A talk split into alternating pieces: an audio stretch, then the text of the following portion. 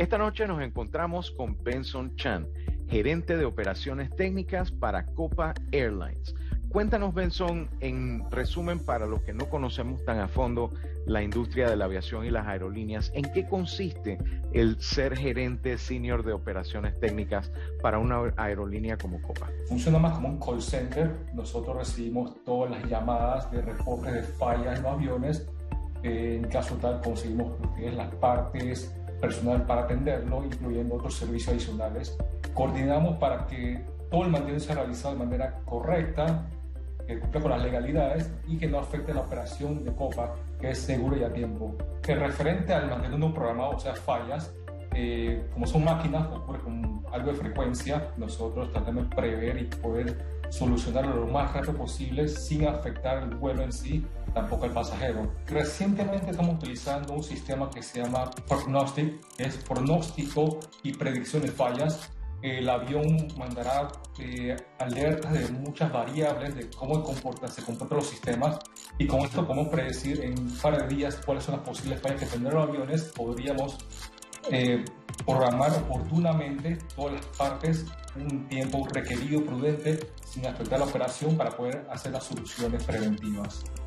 Este sistema eh, trabaja directamente con el avión, el avión emite señales constantes al fabricante, el fabricante nos transmite de manera resumida el componente afectado y el tipo de falla que puede generar. Gracias por tu presencia y bueno, seguimos aquí en tecnología, alcance y solución con nuestros expertos que nos traen toda la información que necesitas saber acerca del uso de la tecnología en aerolíneas y en aviación. Ahora compartamos con personas que inspiran y motivan, gente tan dedicada a su trabajo y a su arte que para ellas no hay obstáculo que les impida alcanzar sus sueños y compartir con la humanidad los frutos de su conocimiento. Esto es Mujeres en STEM. Hola, soy la doctora Eka Pérez Franco, tengo estudios especializados en algeología orofacial Presido la Academia Latinoamericana de Dolor Facial, y Trastornos Temporomandibulares y del Sueño y fui presidenta del capítulo panameño de la Asociación Internacional para el Estudio del Dolor. Mi área de especialización se dedica principalmente al tratamiento de todos los cuadros dolorosos de la región craneofacial, cara, cabeza y cuello es una especialidad realmente relativamente nueva a nivel mundial, tiene aproximadamente 25, 30 años, comparativamente a otras especialidades es nueva. Soy la única panameña en el país con esos estudios eh, y tengo una un eh, diplomado por la Academia Americana de Dolor Orofacial, lo que me eh, coloca como especialista a nivel mundial en dolor orofacial. Somos 300 personas a nivel del mundo que tenemos esa acreditación. Los obstáculos han sido muchos, eh, más allá de, primero, tratar de entrar a las universidades en Estados Unidos, después al regresar al país, intentar que los colegas y la población entendieran realmente a qué me dedico y cuál es mi área de especialización, principalmente los colegas eh, en, medicina que empezaran a confiar en el conocimiento y confiar en el entrenamiento que yo tenía. El área de ciencias es, es un área supremamente fascinante. Eh, el ser humano eh, tiene la capacidad de, investigar, de aprender y de modificar para beneficio de nuestra civilización. En Panamá nosotros tenemos un movimiento que se llama Ciencia en Panamá, que es un movimiento que agrupa más de 200 científicos, investigadores y clínicos a nivel nacional, y es un movimiento que se fundó precisamente, del que yo formo parte también, para lograr potenciar la ciencia y la investigación en el país y lograr eh, crear esa, esa o sembrar esa semilla en las futuras generaciones. Panamá tiene un potencial enorme en, en, mentes, hay mucha gente, muchos profesionales valiosos, necesitamos nada más un poco más de aporte, de apoyo del Estado para que esto florezca. Eh, y eh, yo creo que una de las cosas que yo haría si tuviera eh, la posibilidad de, tener una injerencia en eso es lograr que desde niños, que los niños desde edad escolar primaria tengan acceso a una ciencia real, a, empezar a hacer, a amar a la ciencia, a tener contacto con lo que es eh, el conocimiento científico y el juicio crítico. Una de las cosas que necesitamos en el país es realmente que nuestros niños y nuestros adolescentes empiecen a tener juicio crítico, capacidad de análisis, capacidad de, de crítica y de debate. Eso haría una gran diferencia. Soy la doctora Eka Pérez Franco, estoy en Pacífica Salud, en el Hospital Punta Pacífica, piso 4, consultorio 410. Tengo mi Twitter que me pueden seguir, es arroba Eka Pérez Franco, Eka con K. Y el Instagram, doctora. que es dra.eka.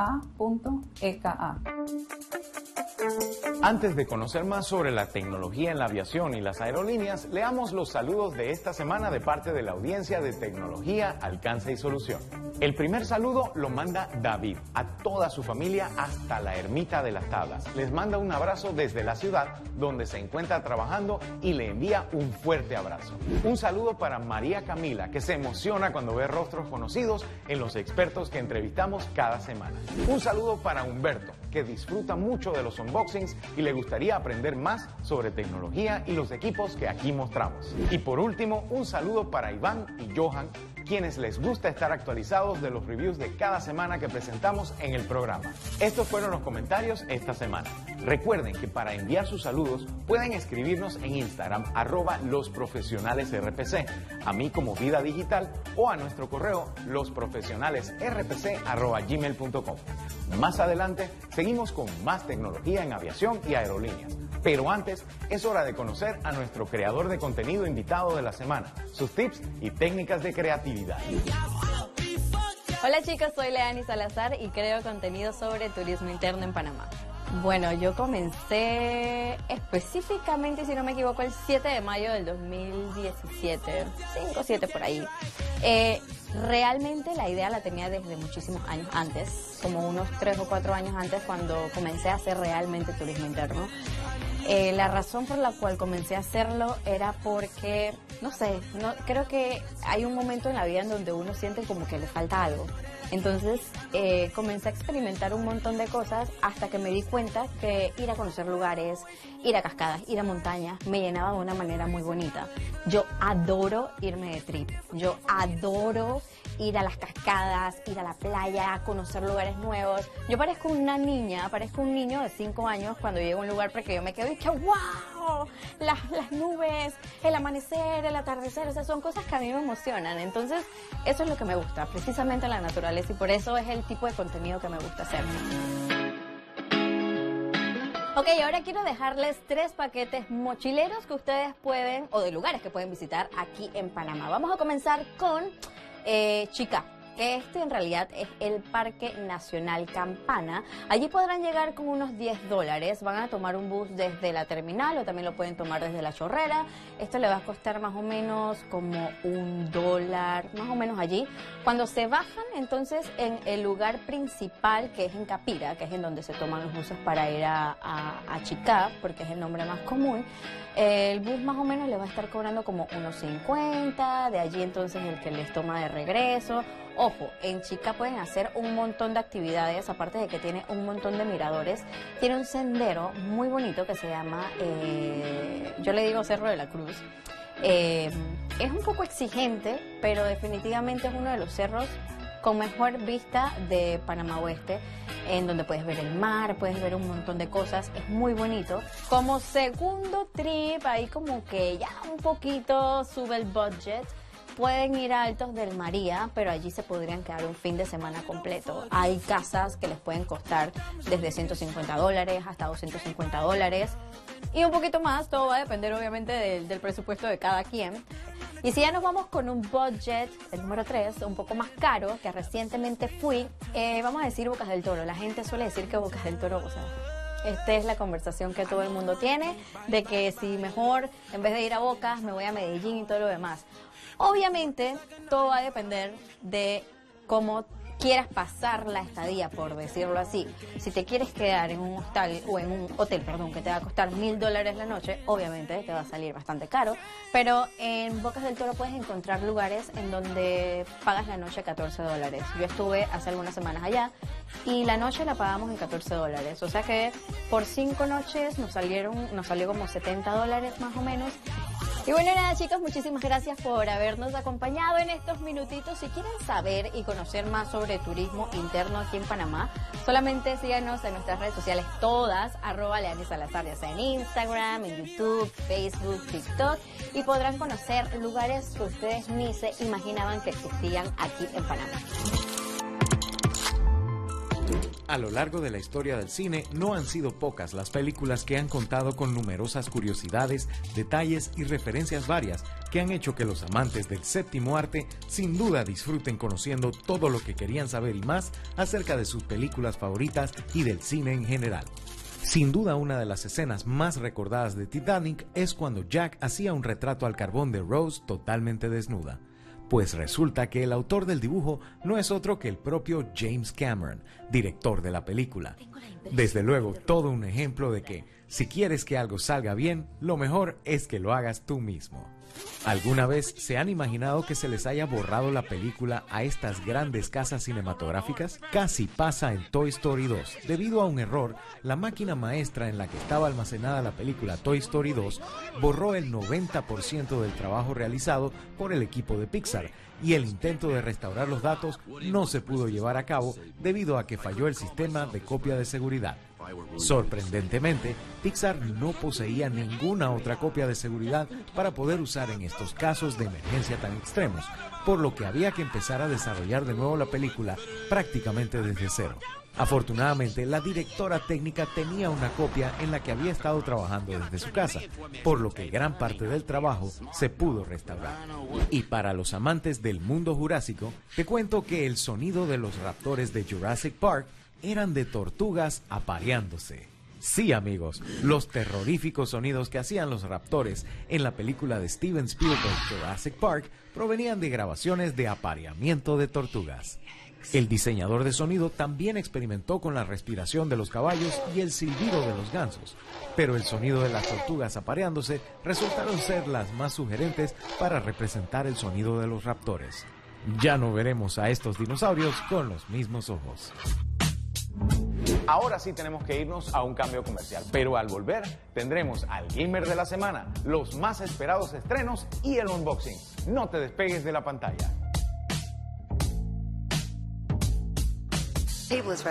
And just like that, la serie Max original de 10 episodios del productor ejecutivo Michael Patrick King debutará con dos episodios el jueves 9 de diciembre por HBO Max. Los siguientes ocho episodios se estrenarán semanalmente los jueves por la plataforma de streaming. La nueva serie de HBO Max, And Just Like That, abre un nuevo capítulo en su historia luego de la innovadora serie original de HBO Sex and the City, del productor ejecutivo Michael Patrick King. El 12 de noviembre se estrenó Alerta Roja, segundo film de Netflix con Ryan Reynolds, tras el exitoso Six Underground de Michael Bay. Y además, Gal Gadot y Dwayne Johnson en un film de acción y robos alrededor del mundo al estilo de Rápido y Furioso. En esta película, cuyo presupuesto de 160 millones de dólares la hace la más costosa que haya producido Netflix hasta el momento, un agente del FBI recibe una alerta roja por la que debe perseguir a los dos ladrones de arte más importantes del mundo. Cuando el agente está a punto de impedir un nuevo robo, las autoridades lo confunden con otro ladrón más y lo encarcelan en Rusia, de donde solo podrá escapar con la ayuda del personaje interpretado por Reynolds. Para su desgracia, no se soporta.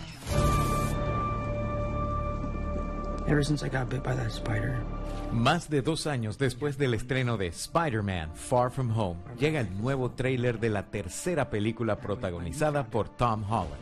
El avance de Spider-Man No Way Home, lanzado el martes, presenta lo que el póster insinuaba anteriormente, apariciones de villanos de películas pasadas del arácnido como Electro, Green Goblin y Doc Ock. Son un peligro para nuestro universo, le dice el Doctor Strange, explicando el lío en que se encuentran, haciendo referencia a un hechizo que salió mal después que Peter solicita la ayuda de Strange para deshacer el daño causado por Mysterio al final de la última película, en la que Peter fue expuesto al mundo como Spider-Man. Spider-Man No Way Home se estrenará en los cines el 17 de diciembre. What is happening here? Esta semana también estrena en cines Ghostbusters, El legado, dirigida por Jason Reitman. Esta comedia de género sobrenatural estará ambientada en el universo original de los cazafantasmas, sin tomar en cuenta la película del 2016. Su estreno estaba previsto para el 2020, pero fue retrasado para esperar la reapertura de los cines alrededor del mundo. En esta entrega, los nietos de uno de los cazafantasmas originales descubren la historia de su abuelo y deben aprender a utilizar sus equipos y tecnología para enfrentar fenómenos sobrenaturales cuyo origen se remonta a los sucesos de 1984, con las actuaciones de Bill Murray, Dan Aykroyd, Ernie Hudson, al igual que Sigourney Weaver y Annie Potts del elenco original, también cuenta con Finn Wolfhard de Stranger Things y Paul Rudd del universo Marvel. Todos los días aparecen nuevas tecnologías diseñadas para mejorar nuestra vida diaria. Definitivamente hay algo para cada uno de nosotros. Por eso ahora quiero invitarlos a ver lo que me llegó para el unboxing. En días pasados le hemos tenido en la mira a una marca muy importante y que está recientemente arrancando en Panamá con varios modelos interesantes, no solo de dispositivos celulares, sino de toda una gama de otros dispositivos para nuestra vida. Y en este caso, pues, para nosotros es un honor el tener en nuestras manos el unboxing del Honor 50. En este caso, lo primero que podemos ver es que es un modelo sumamente elegante. Vamos a ver sus líneas, es delgado, es liviano y como pueden ver contiene múltiples cámaras para poder tomar fotos de toda clase. Una de las cosas importantes de este celular es que viene con todas las aplicaciones de Google Play, así que las personas que dependen de estas aplicaciones pueden utilizarlas con todo gusto. Esto fue el unboxing del Honor 50 aquí en Tecnología, Alcance y Solución. Gracias a todos los expertos que nos acompañaron hoy por compartir con nosotros todos sus conocimientos sobre la tecnología en la aviación y en aerolíneas. Gracias a todos los que sintonizaron. Los esperamos la próxima semana con otro programa lleno de diversión. Esto fue Tecnología, Alcance y Solución. Nos vemos.